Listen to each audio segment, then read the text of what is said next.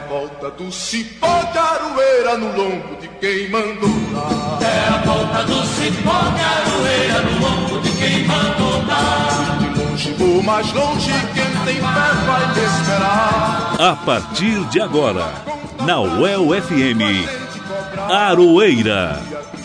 Um programa da Suel Sindicato. O dia a dia da luta sindical. Apresentação Elza Caldeira.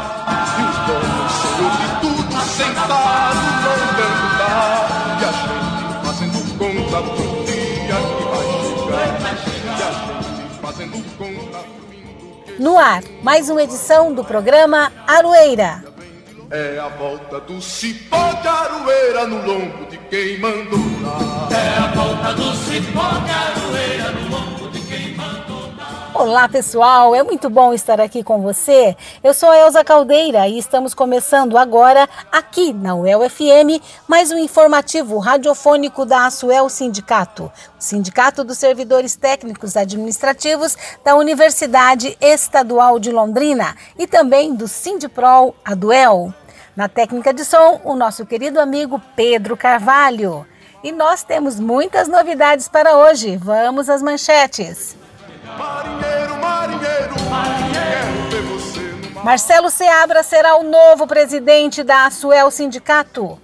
Fabricação de máscaras salva mercado têxtil durante a pandemia. MST entrega mais de 300 toneladas de alimentos na periferia de Londrina. E no boletim Sindipro Aduel, Guilherme Bernardi fala sobre o retorno da graduação e relembra a posição da seção sindical sobre a educação à distância. Marinheiro, marinheiro, você. Se você ligou o seu rádio agora, você está ouvindo o programa Aroeira, informativo radiofônico da Asuel e do Sindiprol Aduel. até quebrar. É a volta do. E vamos às notícias de hoje. A Suel realizou uma reunião na última quinta-feira, dia 25, com a nova diretoria que foi eleita, onde foi feita a votação para a escolha do novo presidente do sindicato. O servidor Marcelo Seabra foi escolhido por unanimidade para ser o novo presidente da Asuel. Já o atual presidente Arnaldo Melo será o diretor financeiro e a função de secretário-geral permanece com Orani de Valês, o conhecido Cavalinho. Marcelo Seabra é servidor da UEL desde 1994, lotado no Centro de Ciências Sociais na função de técnico de informática. Sua história na SUEL vem há muito tempo, onde já foi eleito presidente por três vezes, sendo nas gestões de 2010 a 2011, 2011 a 2014 e 2014 a 2017.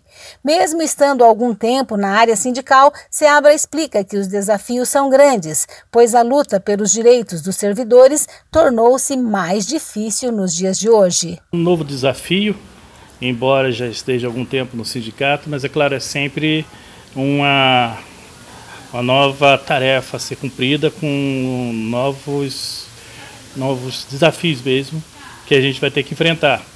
A realidade de hoje é bem diferente da que eu vivenciei no início do sindicato, né, quando eu comecei.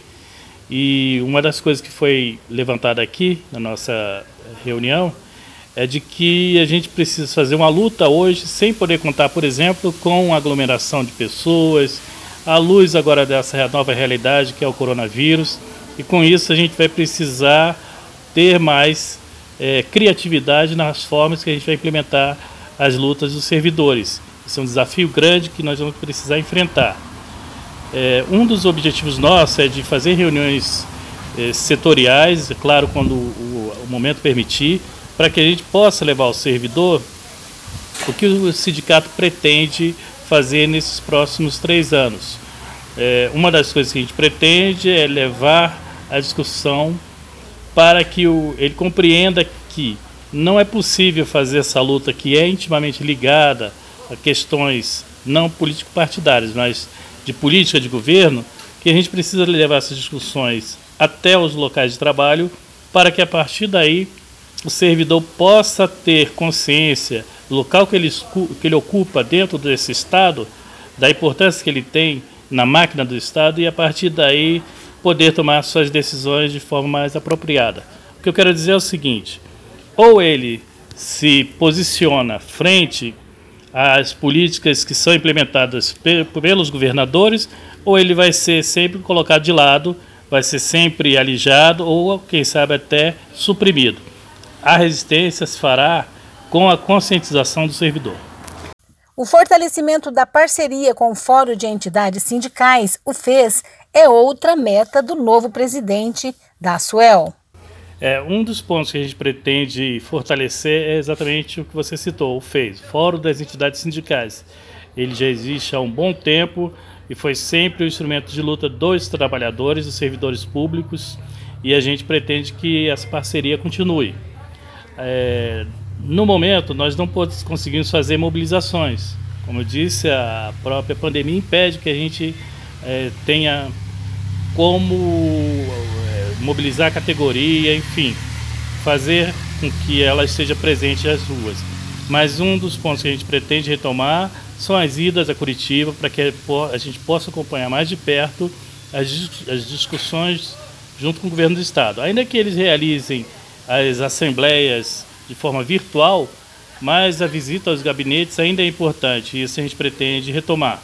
Também pretendemos estar mais próximos ao Palácio Iguaçu, no sentido de cobrar do governo do Estado é, uma postura mais é, de compreensão dos servidores, afinal de contas, é uma crise que a gente está vivenciando e é inadmissível é, se pensar no momento em ou redução de salários, como vem sendo dito, ou então corte de, de alguns benefícios ao que os servidores têm direito. Isso tudo a gente vai precisar estar colocando na ordem do dia e discutindo para evitar que o governo do Estado cometa mais essa injustiça com os servidores. Já o atual presidente, o senhor Arnaldo Melo, destaca a importância do revezamento na função de presidente do sindicato. Ele acredita que Marcelo Seabra tem experiência para tocar a Suel com responsabilidade e competência. Sobre sua gestão, ele avalia que foi produtiva mesmo diante das dificuldades enfrentadas. Eu tive uma experiência boa, porque desde 2012 para cá, né? Depois do impeachment, da, da depois que é, começou o processo de impeachment do, do, do da, da ex-presidente Dilma, né? o Paraná também assumiu uma posição onde começou o desmanche do serviço público. Na UEL não foi diferente, né? Desde 2015 a gente não tem correção salarial e a gente vem aí na luta para corrigir todos esses problemas aí de salariais, horas que ficaram pendentes, a gente teve que entrar na justiça, ida para Curitiba com caravana de ônibus para poder reivindicar o que é de direito constitucional e não é cumprido pelo governador, por essas administrações que aí estão. Para mim foi muito bom, aprendi muito, errei muito, mas estou saindo de cabeça erguida, penso que fiz um bom trabalho, vou fazer a minha prestação de conta, né? E aprendi muito. E também, né, até onde a minha musculatura deu, eu não fugi à luta. E vamos continuar aí forte e firme eh, na luta aí a favor dos trabalhadores. A posse da nova diretoria será no dia 10 de julho. A nova gestão, comandada por Marcelo Seabra, ficará à frente do sindicato até 2023.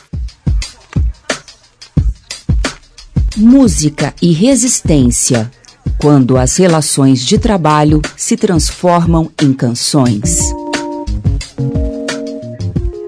No último dia 13 de abril, o Brasil perdeu um dos seus maiores poetas e músicos, Antônio Carlos Moreira Pires. Nós estamos falando do querido Moraes Moreira, que morreu aos 72 anos. Durante a década de 70, ele foi membro do grupo Novos Baianos, entrando mais tarde numa carreira solo que rendeu 29 álbuns. Moreira esteve envolvido na gravação de 40 álbuns completos com os Novos Baianos, trio elétrico de Dodô e Osmar, além de mais dois dois álbuns com o guitarrista Pepeu Gomes, tornando-se um dos maiores compositores do Brasil. Por isso, em homenagem a Moraes Moreira, vamos estar rodando agora a música Meninas do Brasil, de Fausto Nilo e do próprio Moraes Moreira.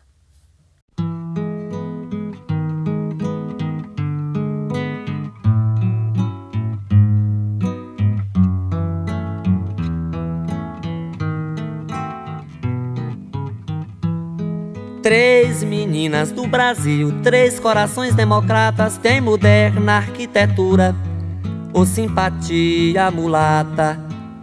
Como um cinco fosse um trio, como um traço, um fino fio, no espaço seresteiro da elétrica cultura.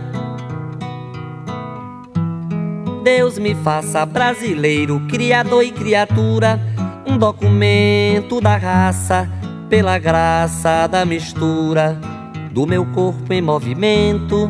As três graças do Brasil têm a cor da formosura. Laia, laia, laia, la, la, la, la, la, la, la, la, la, la, la, la.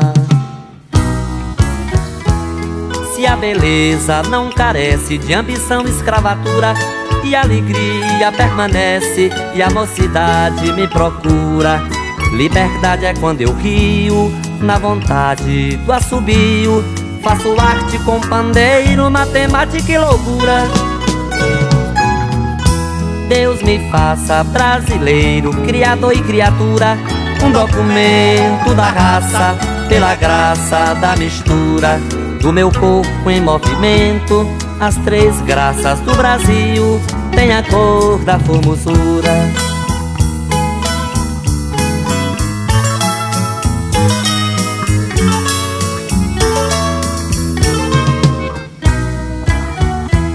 Serenatas do Brasil, eu serei três serenatas.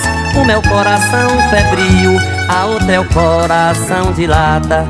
E a terceira é quando eu crio na canção um desafio entre o abraço do parceiro e um pedaço de amargura. Deus me faça brasileiro, criador e criatura, um documento da raça, pela graça da mistura do meu corpo em movimento. As três graças do Brasil têm a cor da formosura.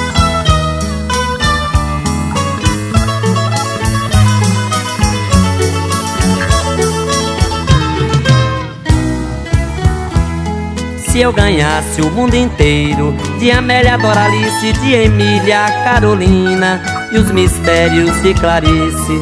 Se teu nome principia Marina no amor Maria Só faria melodia com a beleza das meninas. Deus me faça brasileiro, criador e criatura Um documento da raça, pela graça da mistura do meu corpo em movimento. As três graças do Brasil têm a cor da formosura. Laia, laia, la, la, la, la, la, la, la, la, la, la, la. Quando o povo brasileiro viu Irene dar risada, Clementina no terreiro, restaurando a batucada, muito além de um quarto escuro nos olhos da namorada. Eu sonhava com o futuro das meninas do Brasil. Deus me faça brasileiro, criador e criatura, um documento da raça, pela graça da mistura do meu corpo em movimento. As três graças do Brasil tem a cor da formosura. As três graças do Brasil tem a cor da formosura.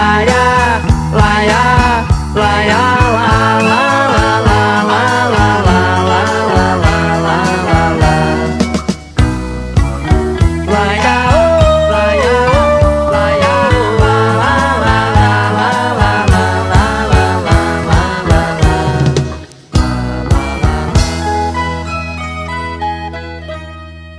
Acabamos de ouvir a música Meninas do Brasil, com Moraes Moreira. Você está ouvindo o programa Aroeira, o dia a dia da luta sindical. Nestes tempos duros de pandemia por causa da Covid-19, o Brasil tem registrado o fechamento de muitas empresas, aumentando assim o desemprego no país. Um levantamento feito pelo SEBRAE, Serviço Brasileiro de Apoio às Micro e Pequenas Empresas, pelo menos 600 mil microempresários fecharam as portas e 9 milhões de funcionários foram demitidos em razão dos efeitos econômicos da pandemia pelo novo coronavírus. Aqui em Londrina, o setor têxtil é um dos poucos que tem sobrevivido nesta crise. Isso porque as fábricas de roupas estão produzindo máscaras para todo o Brasil. Nós conversamos com o presidente do Sindicato dos Trabalhadores das Indústrias e do Vestuário de Londrina e região, o José Ricardo Leite, sobre este assunto. Vamos ouvir. Nós estamos aqui no Sindicato dos Trabalhadores das Indústrias do Vestuário de Londrina e região e vamos conversar agora com o José Ricardo Leite, ele que também é presidente da Federação dos Trabalhadores da Indústria do Vestuário e Têxtil do Paraná. É uma honra estar aqui agora conversando com você, viu, Ricardo? Faz tempo que a gente está querendo a sua participação no programa Arueira. Muito obrigado por você nos receber aqui. Lembrando que nós estamos em período de pandemia, né? Estou entrevistando o Ricardo aqui na sede do sindicato, mas assim, estamos respeitando a distância e estamos com máscaras também. Então, queria já saudar pela sua participação no programa Arueira de hoje. É muito obrigado, viu, Ricardo? Obrigado, Elza, obrigado pela oportunidade de falar da nossa categoria, né? O setor do vestuário, né, que hoje representa aqui na região 63 municípios, abrangendo 18 mil trabalhadores. Eu queria conversar agora com você, Ricardo, sobre como que está a situação né, dos trabalhadores dessa parte do vestuário aqui em Londrina e região durante esse período de pandemia. Olha, Elsa, é, foi um, infelizmente, né, é, ocorrido aí, e felizmente para nossa categoria, está sendo uma das categorias mais importantes é, no Brasil, né, e no mundo, né, a fabricação das máscaras, né. Hoje, a redução dos nossos horários, a suspensão, é, atingiu só 30% dos trabalhadores, né? E o pessoal suspenso chega em torno de uns 20% e a redução de jornada mais uns 10%, né? Queria perguntar para você agora, Ricardo, no que tem mudado, né, o trabalho na fábrica é, agora durante a pandemia? Teve que fazer muitas adequações? Sim, Elza. É, teve muitas mudanças, né? Do distanciamento dos maquinários pelas ANR era 70 centímetros. As empresas procuraram é, aumentar esse espaçamento tá, para um metro e meio. Tá? As empresas estão fornecendo álcool, gel, detergente, máscaras, todos os equipamentos de segurança. E, e principalmente, né, que é tão importante porque elas estão produzindo a máscara. A máscara tem que tomar muito cuidado, porque se infectar uma máscara que eles estão produzindo, vai infectar, infectar muito colaboradores deles também e o pessoal do posto de saúde, da escola, da creche, a população em geral que muitas fábricas estão produzindo para o governo, para o estado, para o município, entendeu? Então as empresas tomam muito cuidado com isso aí. E faz qualquer tipo de, todo tipo de máscara para hospital, de tecido, Sim, depende não, do pedido. É, não, estão fazendo máscara com as NR, isso é, é cirúrgica, tá? Para hospitais pós-saúde. Muitas empresas compraram maquinário para produzir isso aí. Ah, essas máscaras não estão tá dando muito lucro para a empresa, mas está mantendo, pagando água, luz, folha de pagamento, deixar bem claro achar que as fábricas de confecções vão ganhar dinheiro, não. Estão mantendo o quadro de funcionários, entendeu? E ajudando o Brasil a sair dessa. Está mandando para o Brasil inteiro, Ricardo? O Brasil inteiro. Muitas fábricas da região fazendo para o Brasil inteiro. Você está ouvindo o programa Aroeira, o dia a dia da luta sindical. E sábado passado, dia 20, o Movimento dos Trabalhadores Sem Terra, composto por 11 comunidades rurais, distribuíram mais de 40 mil quilos de alimentos em 11 bairros de Londrina. Quem explica para gente como aconteceu essa linda ação aqui na cidade é um dos coordenadores do MST, José Damasceno. Veja bem, com o surgimento aí da pandemia, essa crise humanitária, a primeira iniciativa do nosso, movimento foi orientar todo o nosso povo internamente, a nossa militância de como se prevenir, né? E como a gente contribuir com esse processo para evitar a proliferação do, do vírus. O segundo passo que nós damos foi para fora da sociedade. O que, que a gente pode ajudar? O que, que a gente pode fazer para fora da sociedade? E aí veio a ideia, no mês de abril, é, é um, um, mês apelidado pela grande mídia como Abril Vermelho, e 17 de abril é o Dia Internacional de Luta pela Terra, nós decidimos que naquela semana do 17, ou na primeira quinzena, na verdade, e na semana de, do 17 de abril, nós fizemos toda uma campanha de solidariedade é, com o pessoal que mora na periferia da cidade, que mora na cidade pequena, onde nós temos assentamento e acampamento. Como aqui no Paraná o MST está presente em 140 municípios, então naquela semana do 17 de abril, é, teve é, campanha de solidariedade em todo o município onde o MST tem presença, né? de doação de alimento e tudo mais. De lá para cá, nós percebemos que era possível dar um passo à frente. E nós definimos né, que no estado do Paraná, toda semana tem uma atividade. Então, foi distribuído por região. Né? Pega, por exemplo, semana passada foi aqui na região norte, em torno de Londrina.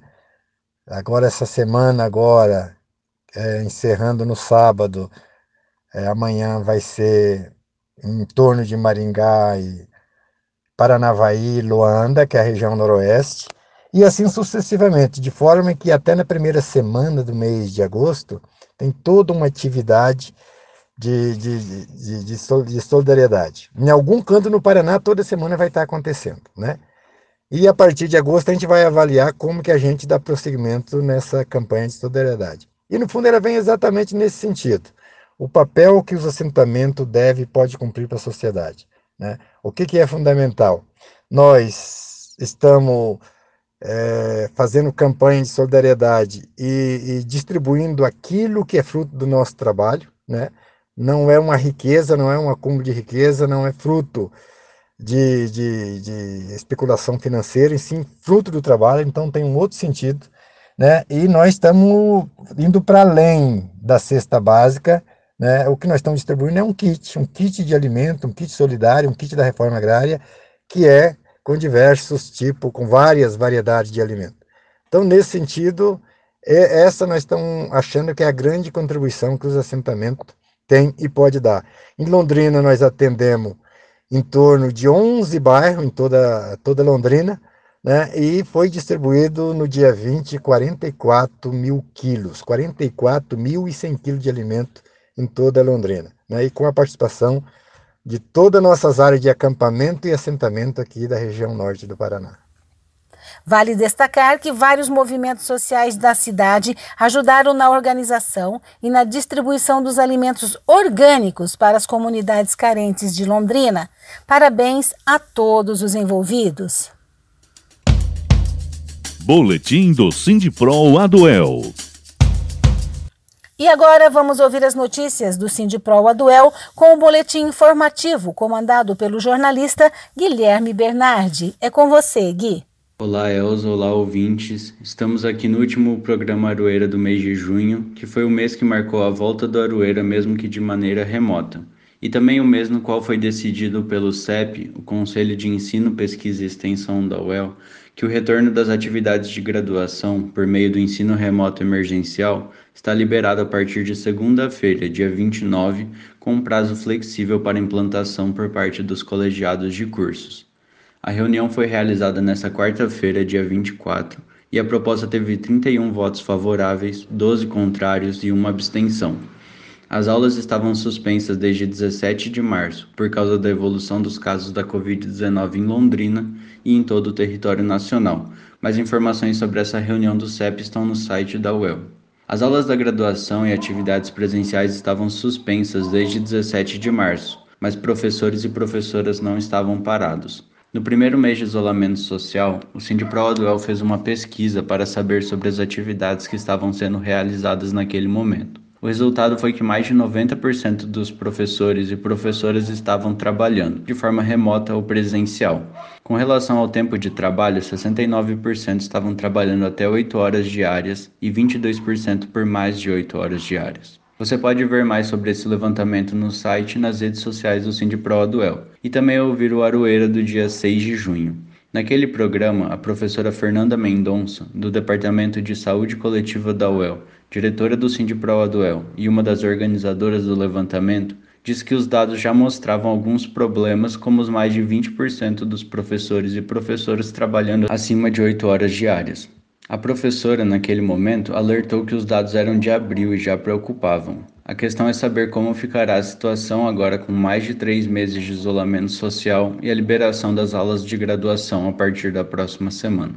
Com relação à educação à distância, falamos em vários momentos sobre a posição do Sindipro Duel e alguns dos problemas dessa forma de educação. Dia 8 de abril, ainda com Aroeira parado por causa da pandemia, foi publicado um texto com o título Pela manutenção da suspensão das aulas, não a EAD. O texto destaca que a pandemia traz impactos não só econômicos, mas também sociais, e que a educação à distância tem toda uma longa discussão sobre forma de implementação, regulamentação e principalmente prejuízos em comparação à educação presencial. Na parte final ele diz assim, abre aspas, a tentativa de utilizar essa prática de modo a atender às contingências de uma situação de pandemia é uma medida desnecessária, a qual trará mais prejuízos do que benefícios àqueles que são os principais interessados no processo educacional, os estudantes. Cabe ainda lembrar que uma pandemia tem consequências imensas sobre a população e é uma situação absolutamente única na história das gerações recentes. Nessas circunstâncias, há dúvida de que, devido à natureza da atividade educacional, docentes e estudantes estão em condições muito pouco propícias para as aulas? Isso porque, além de tudo que já foi dito, elas demandam concentração, atenção e inequívoco envolvimento emocional. Como negligenciar isso? Por qual motivo? Em função de qual urgência que não possa ser adiada por algumas semanas? Fecha aspas. O texto completo, que foi publicado no dia 8 de abril, está nas redes sociais e no site do Sindipro Aduel, que é o sindiproaduel.org.br. Além desse texto, você pode encontrar outros materiais, do Comando Sindical Docente, por exemplo, sobre a pandemia, financiamento de serviços públicos contra o avanço da Covid-19, ataques dos governos estadual e federal e também as edições aqui do Aroeira. Ah, antes de finalizarmos mais essa edição, eu queria lembrar que nós do Sindipro Duel estamos, desde o dia 1 de maio, que é um dia da classe trabalhadora, realizando uma campanha em defesa da ciência e da universidade pública.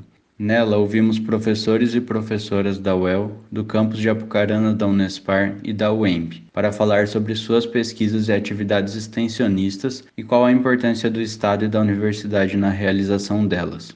Partes dos vídeos estão no Instagram e no Facebook do Sindipro Duel, e as entrevistas completas estão no YouTube. Na segunda-feira, dia 29, será publicada a 15ª e, nesse momento, última entrevista da campanha. Não deixe de conferir os outros vídeos dessa campanha, mas também o vídeo da campanha salarial de 2020 e a campanha Todo Apoio UEL, na qual foram ex-alunos e ex-alunas da UEL que falaram sobre a importância da universidade.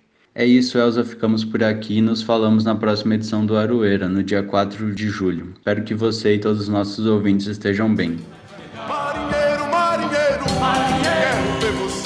E o programa Aroeira de hoje chegou ao fim. Queremos agradecer a todos aqueles que gravaram para o programa, ao nosso editor Pedro Carvalho, ao Gerson Gurgel, que é o diretor de programação da UEL-FM, ao Edir Pedro, que é o diretor-geral da rádio, e a você, querido e querida ouvinte. Muito obrigado pela sua audiência. Nós voltaremos no próximo sábado, ao meio-dia, com mais um Aroeira para você. Um forte abraço e até lá. É a volta do cipó de aroeira no lombo de quem mandou dar. É a volta do cipó de aroeira no lombo de quem mandou dar. De longe ou mais longe, quem tem fé vai me esperar. A Rádio El FM apresentou Aroeira, um programa da Asuel Sindicato. O dia a dia da luta sindical vem de longe, branco e preto.